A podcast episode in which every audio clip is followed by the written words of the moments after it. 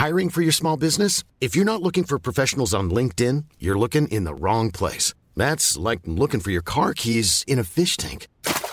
LinkedIn helps you hire professionals you can't find anywhere else, even those who aren't actively searching for a new job but might be open to the perfect role. In a given month, over 70% of LinkedIn users don't even visit other leading job sites. So start looking in the right place. With LinkedIn, you can hire professionals like a professional. Post your free job on linkedin.com slash people today.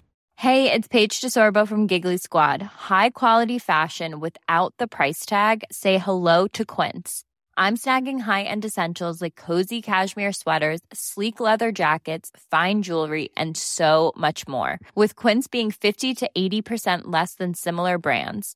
And they partner with factories that prioritize safe, ethical, and responsible manufacturing. I love that. Luxury quality within reach. Go to quince.com slash style to get free shipping and 365 day returns on your next order. Quince.com slash style. Hey, it's Ryan Reynolds, and I'm here with Keith, co star of my upcoming film, If, only in theaters, May 17th. Do you want to tell people the big news? All right, I'll do it. Sign up now and you'll get unlimited for $15 a month in six months of Paramount Plus Essential Plan on us. Mintmobile.com slash switch. Upfront payment of $45 equivalent to $15 per month. Unlimited over 40 gigabytes per month. Face lower speeds. Videos at 480p. Active Mint customers by 531.24 get six months of Paramount Plus Essential Plan. Auto renews after six months. Offer ends May 31st, 2024. Separate Paramount Plus registration required. Terms and conditions apply if rated PG. Salut à tous, c'est Guillaume Cassard, et aujourd'hui, on s'attaque à une figure iconique de la science-fiction. Ça fait plus de 40 ans qu'il terrorise le grand écran, il est sans pitié et sort tout droit de vos pires cauchemars. Je veux bien évidemment parler de l'alien. C'est parti.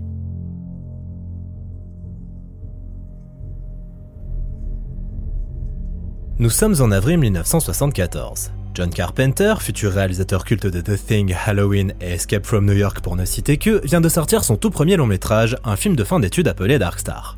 Rien à voir avec celle de Star Wars. Dark Star est une sorte de comédie de science-fiction qui suit un groupe de quatre spationautes ayant pour mission de détruire des planètes instables. La séquence la plus connue du film est probablement celle impliquant une créature extraterrestre qui a clairement la gueule d'un ballon de plage. On appelle ça faire avec les moyens du bord. Le film est coécrit par Carpenter lui-même avec un certain Dan O'Bannon qu'il a rencontré sur les bancs de l'USC Department of Cinema un grand fan de science-fiction, de cinéma et de littérature. Son idole, H.P. Lovecraft, le maître des récits fantastiques d'horreur et de science-fiction. Sur Dark Star, Dan O'Bannon est multitâche. En effet, en plus de l'écriture, il interprète le rôle principal. Il s'occupe également du montage, des effets spéciaux et gère la direction artistique du film. Une sacrée implication donc pour un résultat qu'il jugera risible et dont il ne gardera pas un excellent souvenir, notamment parce que Carpenter lui refusa d'être crédité comme co-réalisateur. J'ai découvert le film en préparant cette rétrospective et personnellement, j'ai été agréablement surpris. Ce petit film d'étudiant fauché qui est Dark Star se suit en effet plutôt sans déplaisir malgré une première demi-heure assez poussive. La mise en scène de Carpenter est réussie, on sent déjà le talent du bonhomme, et là où je m'attendais à tomber sur une parodie reposant complètement sur l'aspect comique, bah au final, à part quelques répliques et situations rocambolesques, parce que oui ce mot existe toujours, Darkstar tient plus de l'hommage fauché que de la pure parodie. C'est un film décalé, certes, mais ça s'explique aussi par le manque de moyens à disposition du duo Carpenter-O'Bannon, et on a même droit à quelques scènes où une petite touche de mélancolie vient pointer le bout de son nez. Bref, ça a beau être complètement fauché, c'est quand même plus riche qu'il y paraît, et c'est un objet cinématographique farfelu qui mérite le coup d'œil et que je recommande donc à tous les fans d'objets cinématographiques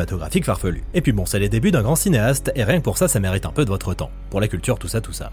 Quelque temps après la sortie du film, à Paris, le cinéaste chilien Alejandro Jodorowsky prépare son adaptation de Dune, le roman de SF culte de Frank Herbert. Impressionné par le visionnage de Dark Star, il appelle Dan O'Bannon pour lui proposer le poste de superviseur des effets spéciaux sur ce projet titanesque. O'Bannon accepte avec enthousiasme et part vivre à Paris où il rencontre l'équipe de talents hétéroclites déjà assemblée par Jodorowsky, à savoir le célèbre dessinateur de BD français Jean Giraud alias Mobius, l'illustrateur anglais Chris Foss, spécialisé dans les couvertures de romans de SF, notamment ceux d'Isaac Asimov, et enfin le surréaliste suisse Hans Rudi Giger dans les indescriptibles vision cauchemardesque au style biomécanique ne laisse personne indifférent, et encore moins O'Bannon. Malheureusement, après quelques mois de travail sur Dune, le projet tombe à l'eau. Et pour ceux qui souhaitent en savoir plus sur ce projet complètement dingue, je leur recommande le très bon documentaire Jodorowsky's Dune. Or donc, O'Bannon, dépité ayant tout misé sur ce projet, se trouve contraint de rentrer aux États-Unis, pas franchement optimiste quant à la suite de sa carrière. Sans le souhait à la rue, il est hébergé par Ronald Shusett, un ami producteur. Les deux hommes évoquent alors leurs projets respectifs. Shusett vient en effet d'acquérir les droits de la nouvelle souvenir à vendre de Philippe Kedic, qui deviendra plus tard Total Recall. Il propose donc à O'Bannon de travailler dessus. O'Bannon accepte, mais il a un autre projet en tête, Memory, script sur lequel il planchait avant de partir travailler sur Dune et qui est en fait une version améliorée de Darkstar. La version pas fauchée de Darkstar, la version ultime de Darkstar. Shusett propose alors à O'Bannon de l'aider à rédiger ce script qui sera finalement intitulé Star Beast, la bête de l'espace. Travaillant nuit et jour sans relâche, grandement inspiré par les récits de Lovecraft, O'Bannon accouche d'un script au bout de quelques semaines dans lequel une créature extraterrestre décime par an les membres d'équipage d'un vaisseau spatial. Et cette fois, elle ressemblera pas à un ballon de plage. Dans un accès de lucidité, il réalise que Starbeast c'est vraiment tout pourri et il change donc une nouvelle fois son titre pour Alien, l'étranger, un mot qui ne cessait d'apparaître sur les pages de son script. Une fois achevé, Choussette et lui s'empressent d'aller le proposer à Roger Corman, le roi de la série Z, qui produit des films à la chaîne et à moindre coût. Corman est intéressé et fait une offre au duo, ce qui ravit O'Bannon qui se voit déjà mettre en scène son script pour 750 000 dollars, avec des effets spéciaux foireux, des acteurs tout sauf convaincants et un avenir assuré dans les drive-in pendant quelques semaines avant de finalement tomber dans l'oubli. Sauf que Mark Haggard débarque. Et Mark Haggard, il est pas venu pour rigoler. Putain. Mark Haggard est une connaissance d'O'Bannon qui a lu le script d'Alien et y a vu quelque chose de spécial. Il s'empresse donc d'empêcher les deux amis de vendre leur scénario à Corman, ce qui engagerait tout le potentiel et va faire jouer ses contacts. Ah, Mark Haggard, ce héros, cette légende, ce mythe.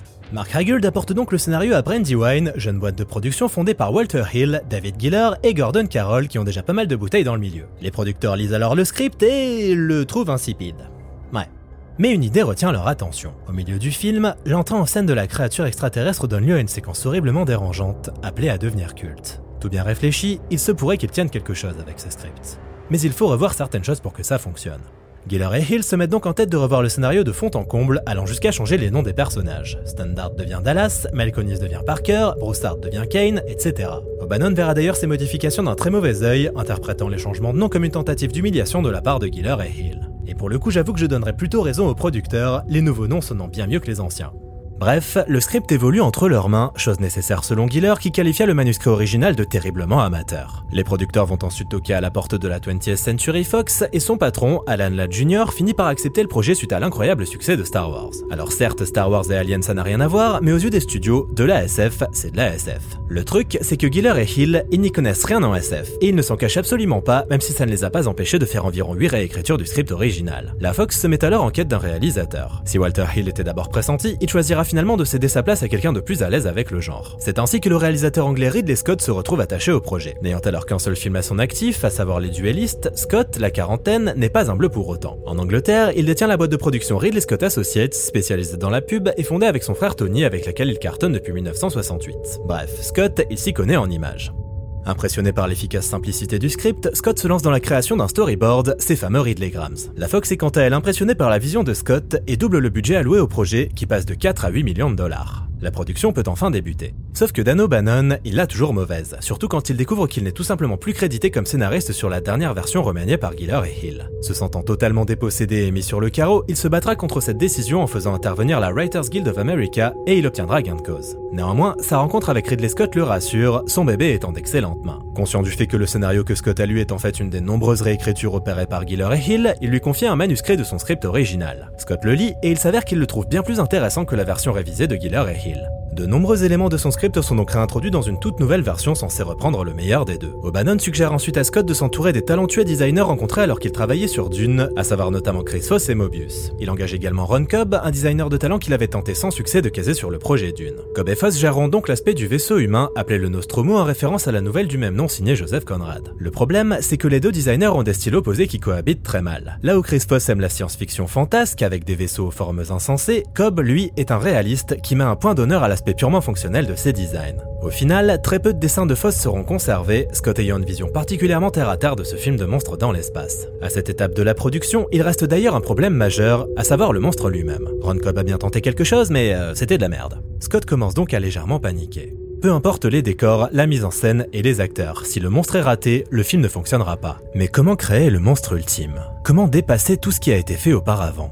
L'alien ne peut pas être un acteur en costume de caoutchouc ridicule. Il ne peut pas non plus être une boule de gélatine verte ou une vulgaire créature tentaculaire telle qu'on en avait déjà vu mille fois à l'époque. Il faut dépasser ce stade. Il faut rendre l'alien iconique. Il faut prouver au monde que les monstres existent. C'est alors qu'O'Bannon intervient, étant à Scott le Necronomicon, le livre de Hans Rudi Giger, cet artiste suisse au style si unique et dérangeant. Scott est fasciné par ce qu'il trouve dans ces pages, à savoir un autre monde. Un monde terrifiant et inhumain. Il tourne les pages, et là, l'alien se matérialise enfin. Necronomicon 4, créature humano-insectoïde tout droit sortie de vos pires cauchemars. Ce sera ça. Giger est alors embauché pour se charger de tout ce qui concerne l'iconographie alien. Le tournage peut ensuite commencer au studio Shepperton à l'été 78, non sans être passé par une phase de casting épique. Alien met en scène 7 personnages composant l'équipage du Nostromo. À la base, il devait s'agir de 7 hommes, mais deux d'entre eux deviennent des femmes au fil des diverses réécritures. Et c'est l'une d'entre elles, Ripley, qui sera le protagoniste principal. C'est Suzanne Weaver, dit Sigourney Weaver, 29 ans, qui décroche le rôle. Pour elle, comédienne de théâtre new-yorkaise qui n'avait alors qu'une expérience très limitée des plateaux de cinéma, Alien constituera un véritable baptême du feu. Loin de chez elle et face à un réalisateur exigeant comme Scott, qui aime en faire voir de toutes les couleurs à ses acteurs, elle développe vite une carapace, tout comme son personnage. À ses côtés, Ian Holm, extraordinaire acteur anglais qui souhaitait percer dans le cinéma après des années au théâtre et à la télévision, obtiendra le rôle de H, l'officier scientifique du vaisseau. Yafet Koto interprétera le rôle de Parker, le technicien grande gueule syndicaliste, et Haredin Stanton celui de Brett, son acolyte. John Hurt remplacera au pied levé John Finch dans le rôle de Kane, l'officier en second, et Tom Skerritt sera Dallas, le capitaine passif qui a du mal à assumer son statut. Enfin, l'actrice Veronica Cartwright, qui avait fait des essais pour incarner Ripley, restera persuadée qu'elle avait obtenu ce rôle, et ce jusqu'aux essayages des costumes.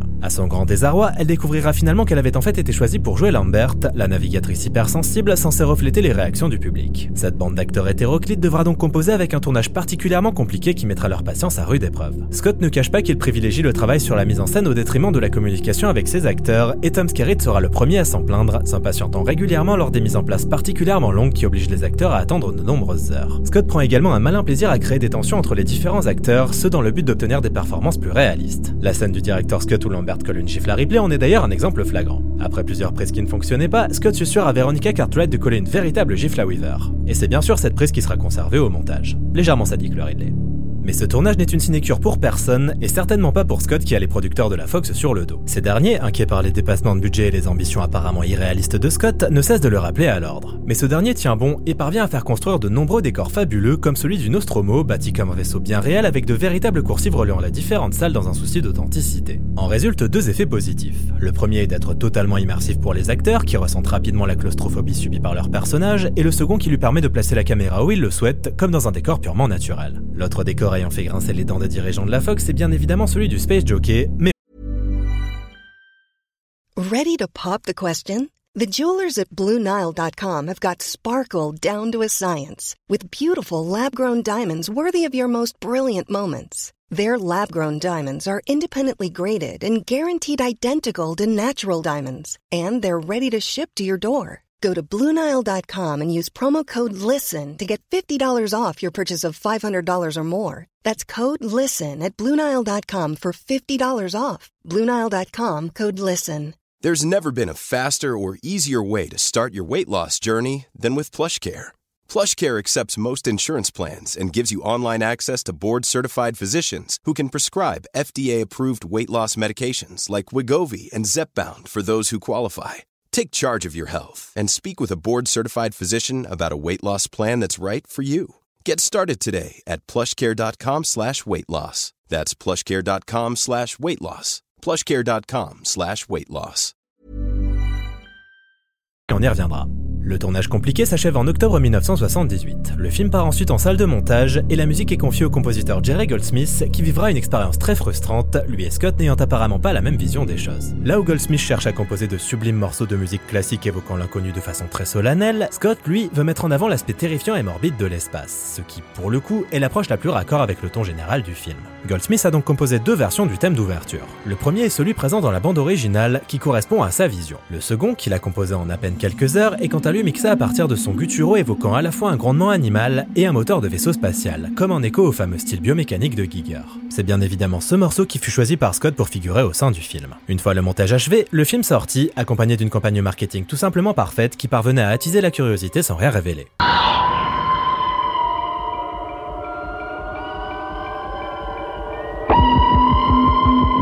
Entre sa bande-annonce hyper intense rythmée au son de cette sorte d'alarme et son affiche sur laquelle on pouvait lire l'accroche devenue culte dans l'espace personne ne vous entend crier, l'enthousiasme autour de la sortie d'Alien se fait sentir, et c'est fort logiquement que des files d'attente énormes commencent à se former autour des cinémas lors de sa sortie au printemps 79. Et là, c'est le choc. Personne ne s'attendait à ça. Excite la science-fiction gentillette de Star Wars, place à la science-fiction réaliste, usée et sale. Lucas a voulu faire rêver les spectateurs avec Star Wars, Scott va les faire cauchemarder, les traumatiser. Bon nombre de scènes chocs auront même pour effet de faire courir les gens hors des salles de cinéma pour aller vomir. Alien prend donc place en 2122 à bord du Nostromo, vaisseau cargo tractant une immense raffinerie stellaire vers la Terre. L'ordinateur de bord, Maman, réveille son équipage en plein milieu du voyage car il a détecté un signal de détresse en provenance de la planète LV-426. Étant contractuellement obligé d'aller enquêter par la compagnie qui les emploie, ce que ne manquera pas de la rappeler H, l'officier scientifique, le vaisseau se pose sur la planète et trois des membres d'équipage partent en exploration. Et il tombe bien vite sur ce qui ressemble à un vaisseau spatial échoué, dans lequel il découvre un immense cadavre fossilisé, le fameux Space Jockey. Sous ce dernier, une soute remplie de ce qui ressemble à des œufs. Ken s'approche alors de l'un d'eux et le cauchemar commence. Alien est un film extraordinaire. Tout y est parfait, à commencer par la mise en scène de Scott qui parvient à poser une atmosphère extrêmement pesante avec une élégance folle, chaque plan étant millimétré avec une maîtrise dingue. La caméra est d'ailleurs toujours en mouvement et paraît vivante, telle une présence fantomatique, un témoin pervers des événements horribles qui se déroulent sous ses yeux. La scène la plus choquante du film est bien évidemment celle du chestbuster, lorsque l'alien émerge du torse de Kane en plein milieu du repas. C'est cette scène qui a poussé la Brandywine à produire le film, cette scène qui était appelée à devenir culte si le metteur en scène parvenait à en saisir toute l'intensité morbide. Et il l'a fait. Près de 40 ans après sa sortie, cette scène d'accouchement est toujours aussi choquante. C'est sans doute à ça qu'on reconnaît les grands films. Ils vieillissent pas. Scott la filme de façon très immersive. On se trouve aux côtés des personnages qui font ce qu'ils peuvent pour tenter de calmer Kane, croyant naïvement à une banale crise de convulsion. Les acteurs sont d'un naturel désarmant, et lorsque l'alien sort enfin du torse de Kane, leurs réactions sont bien réelles, Scott s'étant gardé de leur dire qu'ils allaient se retrouver complètement couverts de sang. L'anecdote impromptue. Saviez-vous que le design du chestbuster fut inspiré par le triptyque Trois études de figure au pied d'une crucifixion de Francis Bacon? Bah voilà, maintenant vous savez. C'était l'anecdote impromptue. Une fois ce premier choc passé, après 45 minutes ayant lentement fait grimper la tension, les séquences de mort s'enchaînent avec maestria, et si Ripley est aujourd'hui connue comme étant l'héroïne de la saga, à l'époque, rien ne permettait de dire qui allait s'en sortir. Le film se joue même de ses spectateurs en donnant de l'importance au personnage de Kane au début du film, en faisant de lui le premier à se réveiller. Le choc n'en sera que plus grand lorsqu'il s'avérera en réalité être la première victime. Les personnages sont donc tous mis sur un pied d'égalité. Pas de héros, juste des personnes normales parlant de sujets normaux. Le premier dialogue du film est d'ailleurs centré sur la différence de prime entre les techniciens Parker et Brett et le reste de l'équipage. Le film allant jusqu'à dépeindre une mini lutte des classes au sein du Nostromo, ce qui se produirait sans doute dans la vraie vie.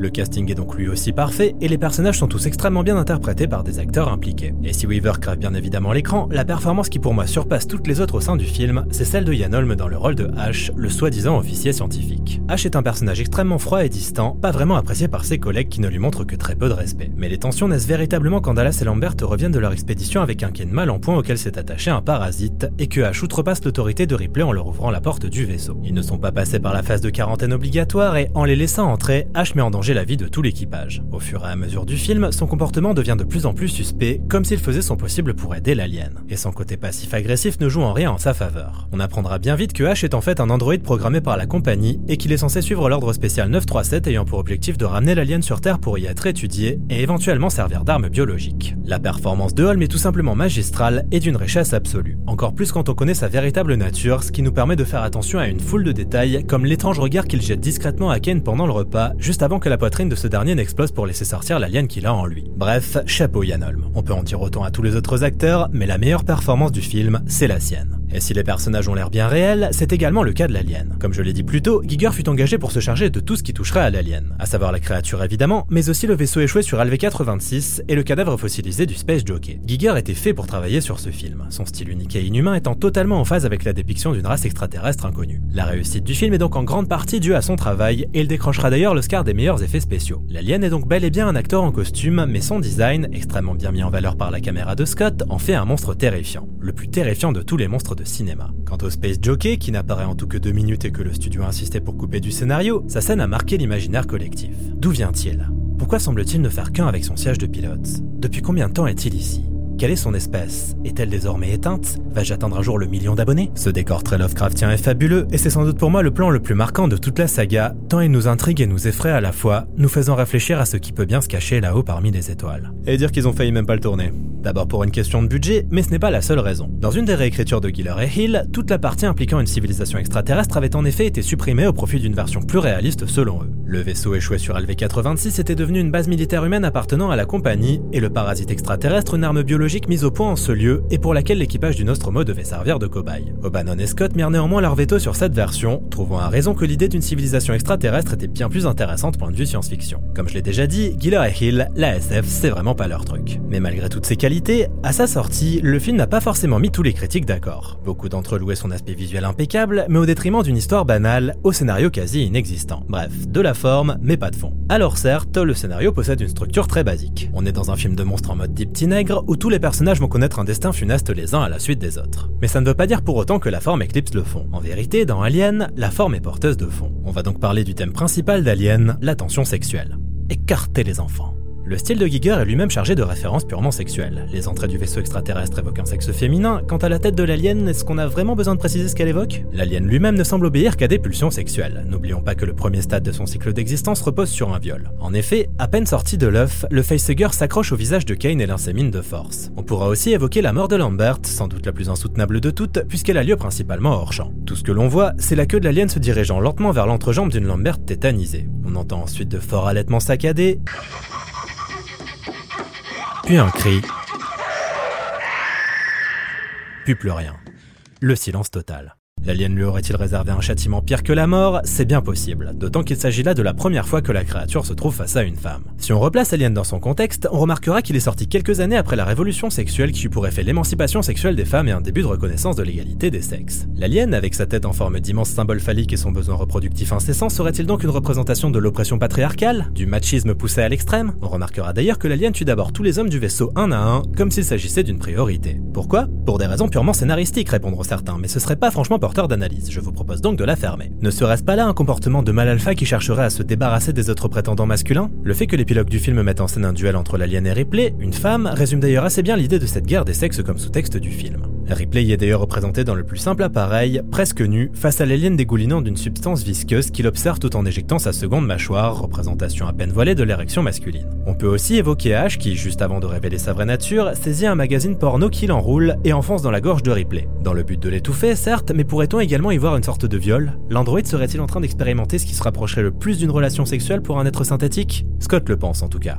Comme second sous-texte, on pourrait également souligner la lutte des classes dont je parlais plus tôt, qui est évoquée dès le premier dialogue et qu'on pourra interpréter comme une amorce à la charge anticapitaliste du film. Qui est le véritable monstre? L'alien qui répond à des besoins purement instinctifs, l'androïde qui répond à son programme, ou la compagnie humaine qui est prête à sacrifier ses employés pour amener la dite créature? À la peur de se faire tuer par la créature s'ajoute alors la paranoïa liée au fameux ordre spécial 937. Ramener la créature sans vous soucier de la survie de l'équipage. Ce sous-texte peut facilement être associé au néolibéralisme, alors en pleine émergence, avec ces multinationales surpuissantes n'ayant aucune considération pour leurs employés exploités. Le fait de ne pas avoir nommé la compagnie dans ce premier volet est d'ailleurs riche de sens. Ça pourrait être n'importe quelle compagnie en vérité. La compagnie, c'est un système. Toute la sous-intrigue conspirationniste avec la compagnie EH est d'ailleurs un ajout de Giller et Hill, et pour le coup, ils ont fait mouche. Comme vous pouvez le voir, Alien est donc un film beaucoup plus riche qu'il n'y paraît. C'est pas juste un film de monstres, c'est pas juste un film d'horreur gothique, c'est aussi un film qui en dit beaucoup sur son époque. Mais à qui doit-on véritablement cette réussite? À Dan O'Bannon, celui qui en fut l'instigateur, frustré de ce rendez-vous manqué sur Darkstar? Ou bien à Ronald Shusett, son ami qui lui souffla l'idée du cycle reproductif Alien, l'idée choc du film qui lui permit d'être produit? Peut-être est-ce à Mark Hagel, sans qui Alien serait devenu un film de monstres fauchés parmi tous les films de monstres fauchés de Roger Corman? Ou bien est-ce à David Giller et Walter Hill qui parvinrent à ajouter des éléments vraiment intéressants au scénario? Est-ce à Ridley Scott, qui eut l'ambition de créer un film exigeant et pas juste un film popcorn surfant sur le succès de Star Wars. Ou doit-on remonter le temps et remercier Alejandro Jodorowsky d'avoir loupé le coche avec Dune, ce qui fut l'élément déclencheur original qui permit à Alien de voir le jour? Ou bien à tous ces gens, à cette incroyable combinaison de talents qui nous offrit le chef-d'œuvre intemporel qu'est Alien? Je penche pour cette proposition. Après ce phénomène qui atteignit rapidement le statut d'œuvre culte, rapportant plus de 100 millions de dollars pour seulement 11 millions de budget, Giller et Hill de chez Brandywine commencèrent évidemment à réfléchir à la potentialité d'une suite. Scott avait lui-même très envie d'explorer la planète d'origine de l'alien et d'en apprendre plus sur le Space Jockey, cette figure si mystérieuse. Mais ce projet ne vit pas le jour. Pour le moment. Pour ne rien arranger, les nouveaux dirigeants de la Fox n'avaient aucunement l'intention de produire une suite à Alien, qui serait selon eux un désastre financier. L'Alien se mit donc en hibernation pour quelques années, jusqu'à ce que la Fox change de nouveau de direction, et surtout qu'un jeune réalisateur prometteur nommé James Cameron atterrisse dans les bureaux de Brandywine. Affaire à suivre. Merci à tous d'avoir écouté cette première partie, j'espère qu'elle vous a plu et je vous dis à bientôt pour la suite. Salut